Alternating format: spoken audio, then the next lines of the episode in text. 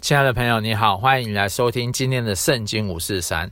我相信啊，我们最近都有看新闻啊，中国一直清零以来，那这些有一些学校或是有一些企业，他们怕被自己啊被隔离啊，躲在家里面没有东西吃，所以呢，有一些像富士康，他们啊有出现了一个大规模的返乡。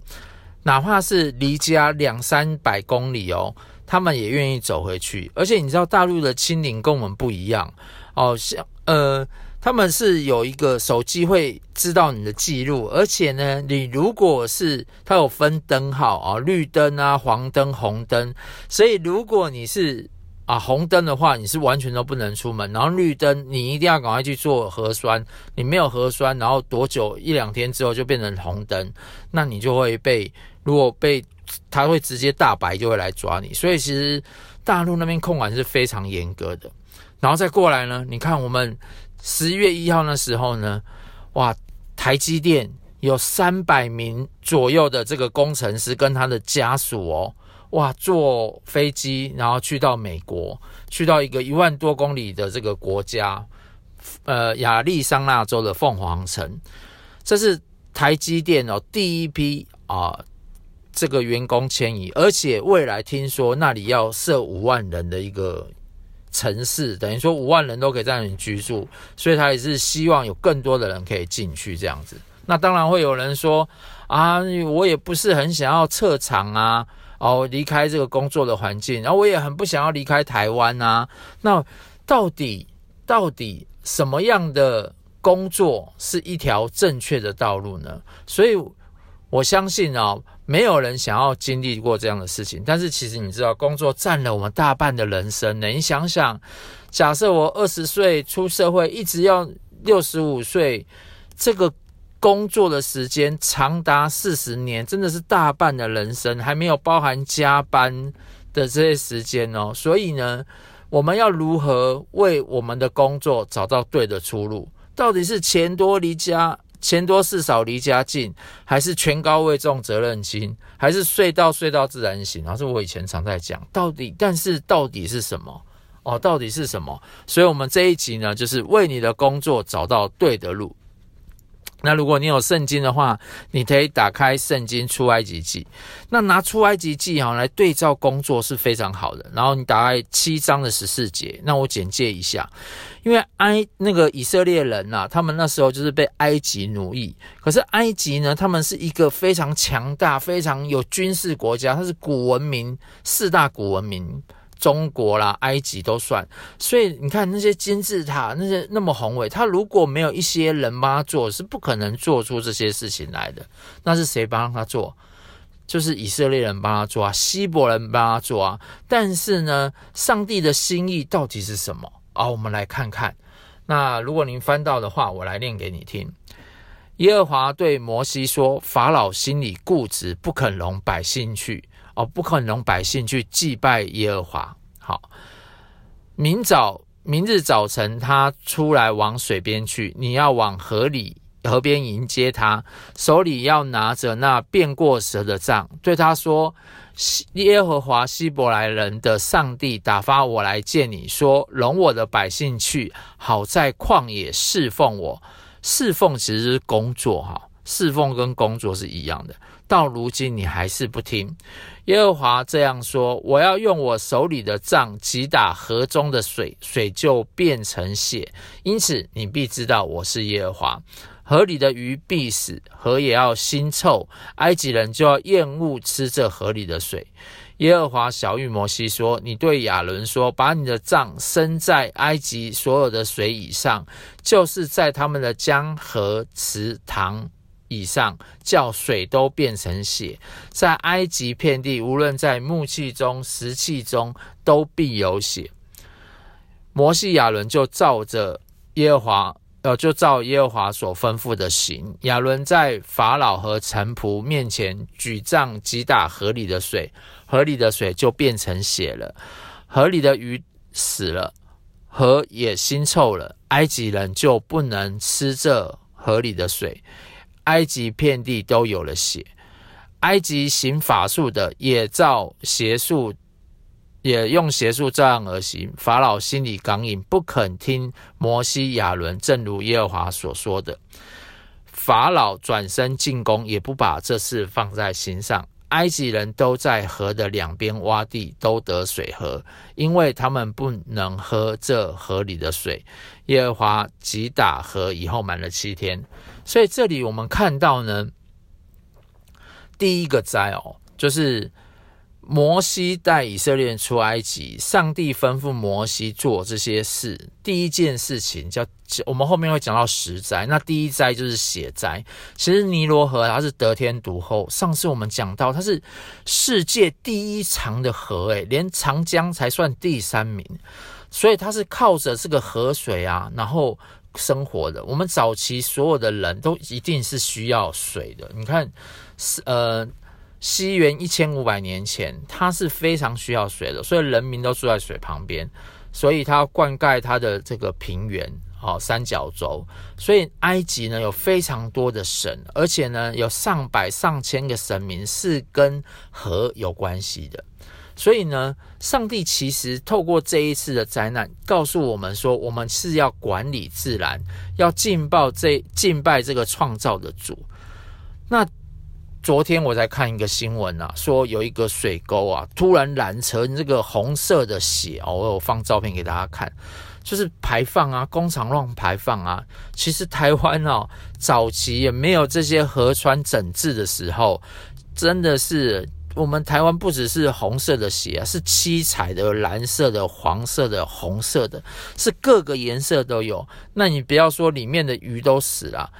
我们都不敢喝水啊！是后来，哎，真的是水水利保持啊，水土保持啊，哇，管制这些工厂啊，他们才开始做这个水土整治的工作。不然以前都是随便排放废水的，真的是什么蓝的、紫的、红的、绿的，通通都有，鱼都死了一整片了。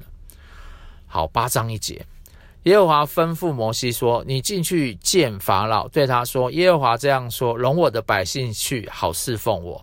你若不肯容他们去，我必使青蛙糟蹋你的事境，和要滋生青蛙。这青蛙要上来进你的宫殿和你的卧房，上你的床榻，进你臣仆的房屋，上你百姓的身上，进你的炉灶和你的团面盆。”又要上你和你百姓，并你众臣仆的身上。耶和华小玉摩西说：“你对亚伦说，把你的杖伸在江河池以上，使青蛙到埃及地上来。亚伦便伸杖在埃及的诸水以上，青蛙便上来遮满了埃及地。行法术的也用他们的邪术照样而行，叫青蛙上了埃及地。法老召了。”摩西、亚伦来说：“请你们求，请你们求耶和华使这青蛙离开我和我的民，我就容百姓去祭祀耶和华。”摩西对亚伦说：“任凭你吧，我要何时为你和你的臣仆，并你的百姓祈求除灭青蛙，离开你和你的宫殿，只留在河里呢？”他说明天。摩西说：“可以照你的话吧。”好叫你知道，没有像耶和华我们上帝的青蛙要离开你和你的宫殿，并你的臣仆和你的百姓，只留在河里。于是摩西亚伦离开法老出去。摩西为老害法老的青蛙呼求耶和华，耶和华就照摩西的话行。凡在房里、院中、田间的青蛙都死了。青蛙啊、呃，众人把青蛙。聚拢成堆，遍地就都腥臭。但法老见灾祸松缓，就硬着心不肯听他们。正如耶和华所说的，蛙灾啊，是上帝啊针对埃及人所拜的这个神啊所做的判决。据说呢，埃及有个女神啊。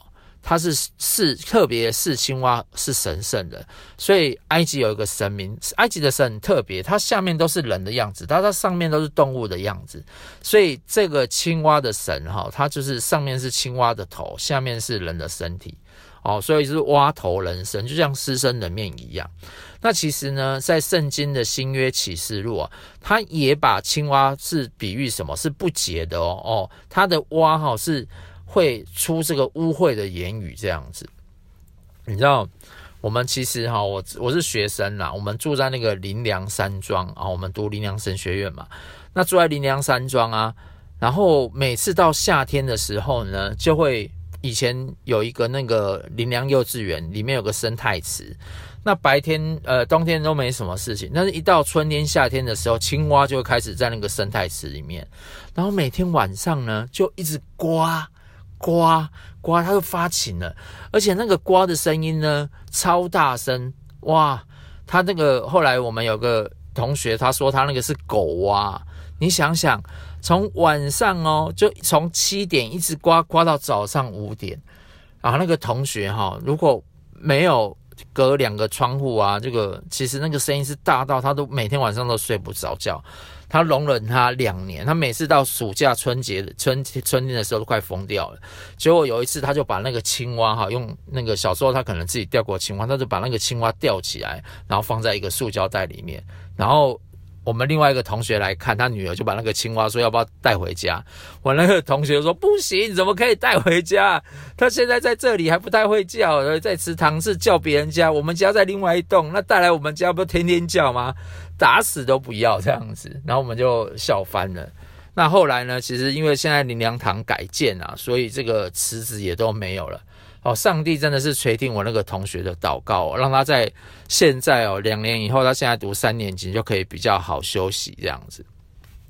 好，第十六节，耶和华吩咐摩西说：“这是第三灾了。你对亚伦说，伸出你的杖，击打地上的尘土，使尘土在埃及变成狮子，或做各爪啊，各爪。”就有点像跳蚤的一种昆虫，可以寄生在人的身上这样子。他们就这样行。亚伦伸杖击打地上的尘土，就在人身上和牲畜身上有了狮子。片马埃及地的尘土都变成狮子了。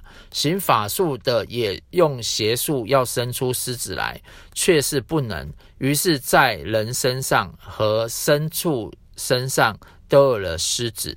行法术的就对法老说：“这是上帝的手段。”法老心里刚硬，不肯听摩西、亚伦的，正如耶和华所说的。诶，这里我们可以看到哦，第三灾哦是只有上帝能做，就是亚伦跟摩西他们可以行。前面第一灾、第二灾，哇，这些法术啊，这些术士啊、法师都可以行哦。哦，不管是把这个河啊变红啊，甚至是呼召青蛙都还可以。但是呢，这个狮子跳蚤这个灾啊使尘土变成跳蚤，这个就不行了。所以从第三灾以后呢，这这个神机就是只有上帝才能做。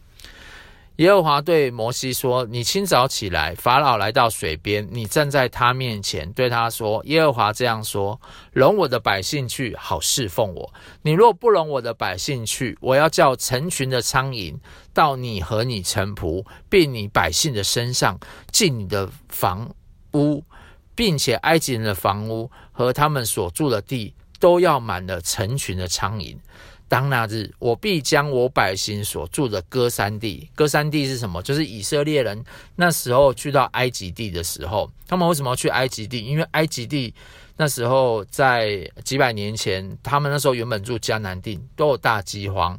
那有一个约瑟啊，他们的祖先在埃及当宰相哦，他有聪明智慧。管理埃及地所有的粮食，所以那时候全部的人都跑来埃及地，但是他为他的那个。家族的人，所有的以色列人预备这个歌山地。歌山地，因为以色列人是放羊的，所以呢，他就这个歌山地是一个放羊非常好的地方。所以你可以知道哦，哇，上帝早在四百三十年前，四百多年前就安排哦，所以那个苍蝇只能进到这个埃及人，他是不会来到歌山地的。所以使那里没有成群的苍蝇，好知道你啊、好叫你知道我是天下的耶和华。我要将我的百姓和你的百姓分别出来，明天必有这神迹。所以进入第四灾之后呢，以色列人哦，开始就跟埃及人当中被分别，就是被区隔开来。后面的灾祸会越来越强，但是这个分别的主题就会越明显。就像那时候饥荒的时候，所有全地的人都要被征收啊，粮食啊，财富啊，哦，只为了买这个粮食哦，甚至房屋啊，哦，连人都卖给法老，就为了得粮食。但是只有以色列人，他们那时候因着约瑟，然后为他们预备这个歌珊地，所以他们就没有啊缴钱啊，缴粮啊，啊卖出卖自己，通通都没有。所以其实以上帝对以色列人是有一个分别，是有个照顾的。然后接下来呢，所以这个银灾呃是苍蝇的神哦，牲畜的神是管牲畜的，歌山地没有，所以它其实就是被分别出来的意思。那我们就是看到啊，其实有时候很小的东西啊，它还是会侵入的。像我们知道，很多时候这种高科技厂，它为什么要穿防尘衣？这是因为这些精密设备在制造的时候，是一点灰尘都不能进去的。可是你知道吗？就算你穿了防防尘衣，但是这个病毒啊，哇，你还是防不胜防。那你把这十万人啊关在他们住的地方，那个员工那个。吃饭的妈妈说：“哎，他们来吃三餐，这个来吃一餐没有问题。可是呢，这样一次关在那里，哇，天天都在那个房子里面，然后呢，没有人敢去打扫，因为他们要被隔离了嘛，所以里面乱七八糟，泡面都没有收，然后垃圾都没有收，其实是非常恐怖的，是防都不能防的。好，第二十四节。”耶和华就这样行了，苍蝇就成了大群，进入了法老的宫殿和他臣仆的房屋。埃及遍地就因这成群的苍蝇败坏了。法老召了摩西亚伦来说：“你们去在这地祭祀你们的上帝吧。”摩西说：“这样行本不相宜，因为我们要把埃及人所厌恶的。”的祭祀耶和华我们的上帝，若把埃及人所厌恶的放在他们面前献为祭，他们岂不拿石头打死我们吗？这是什么意思？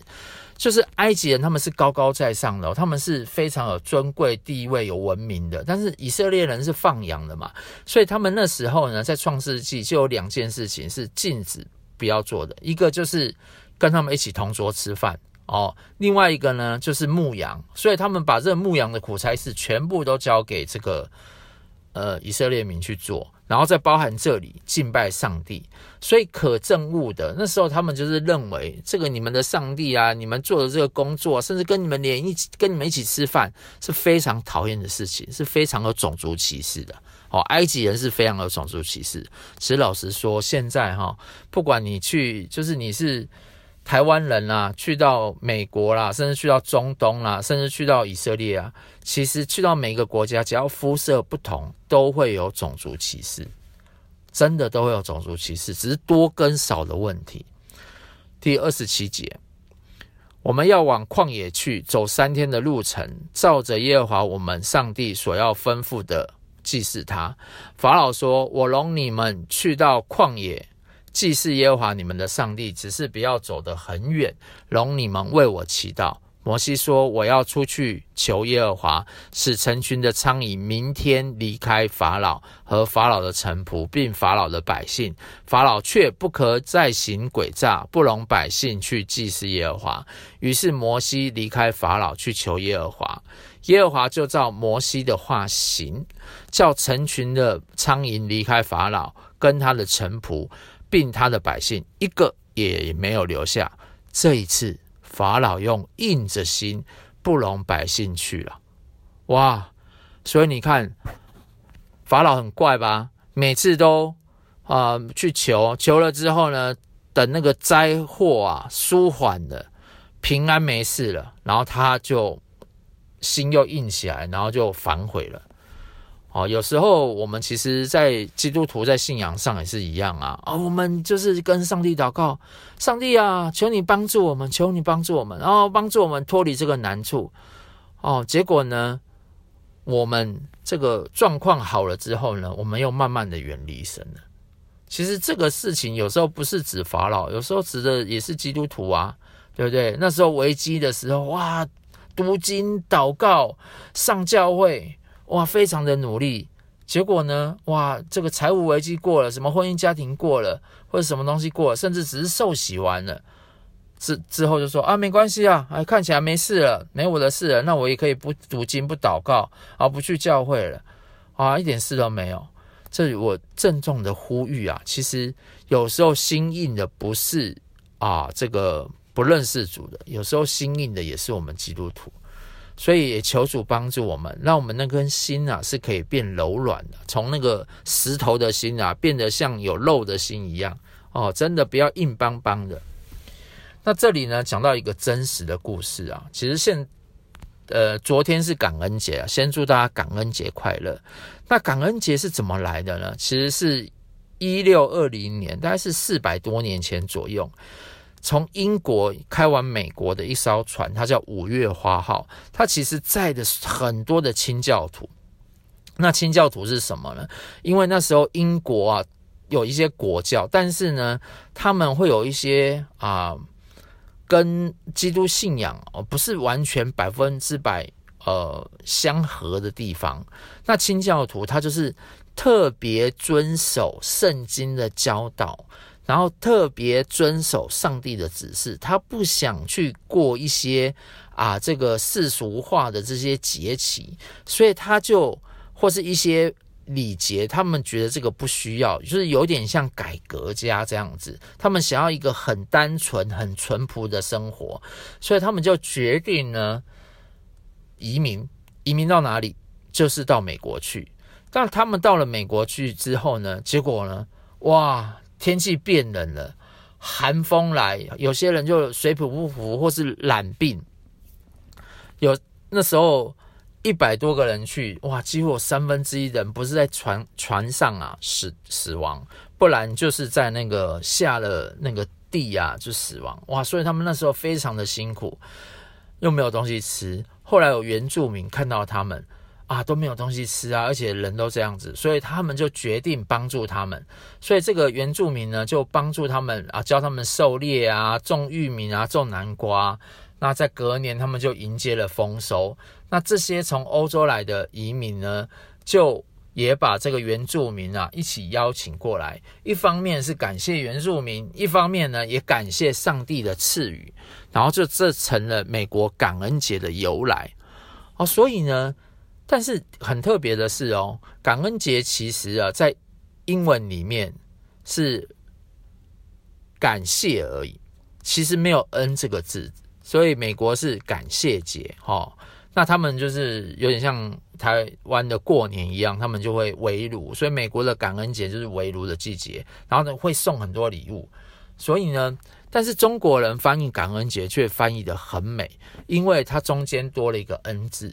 其实中国人是知道最知道知恩图报的民族，对不对？从小到大，我们就是要感恩父母的养育，也要感恩老师跟同学的帮助，甚至不管是空气、阳光，这个雨水生生不息，其实这个都是恩典啊，对不对？这个都是恩典。后来呢，我觉得，所以中国人取这个名字真的非常好。那最后我们要讲到什么？有时候我们在那个环境当中啊，真的我们对环境做了非常不好的事情哦，不管是病毒也好啦，不管是这个水土保持也好，不管是河川也好，哦，真的是做了非常多不好的事情。对，这个事情，我们真的要以后我们不要再做。那在很多过程当中呢。我们去到一个新的地方去移民去工作，其实很多人啊，去到美国之后，他们就信耶稣了。为什么？因为台湾的神带不过去啊，而且在美国那边就是有好多人。好多的基督徒，他们愿意帮助这些不管中国大陆的、美国的啊，从帮他们找房子开始啊，然后他们会有家具的，帮他们找家具，带他们去买东西。那么英文还没有那么溜的时候，真的是有这些基督徒帮助他们，所以很多人去到那个地方就开始信奉耶稣了。对，最后，我们就是要说到美国这个国家，台积电，我相信有些人觉得啊，去这个地方啊有好跟是不好。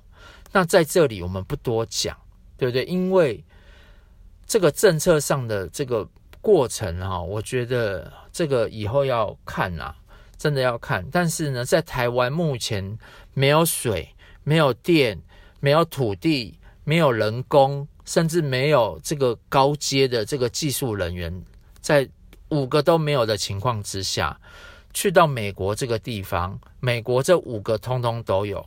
更重要的是，美国还有一位上帝。这个上帝呢，就是我们现在在讲的这个以色列，这个耶和华的上帝，他就在，他也在美国。因为美国它是以犹太教，然后后来把它改换成天主教到基督教这里，它是以基督教立国，就是透过这个五月花号，所以在那里的。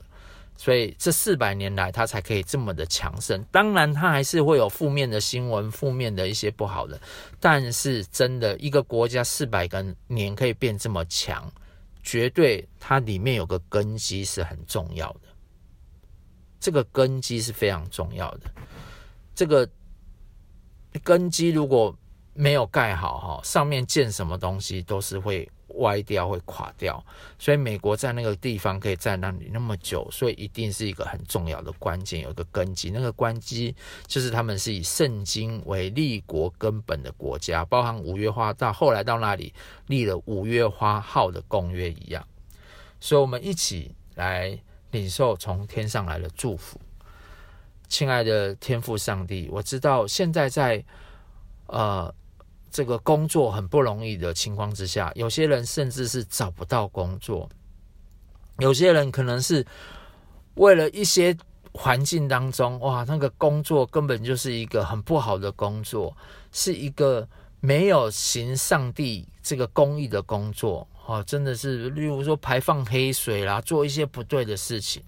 主啊，求你来帮助啊，在这个工作下的这些人，让他们有机会，甚至帮助老板，让他们真的可以行公义、行公平，真的是把工作带到一个正确的价值，如同天父上帝，你希望我们为你工作一样，你希望我们为你工作，然后你也把管理这土地的这个权柄给了我们，权力给了我们。求你给我们力量了吗？可以好好管理工作。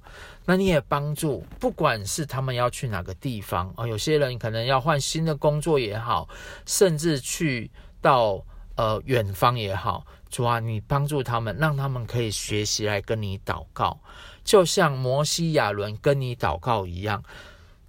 你他们跟你祷告的时候，上帝你就把你的计划透过他们的祷告来实现了。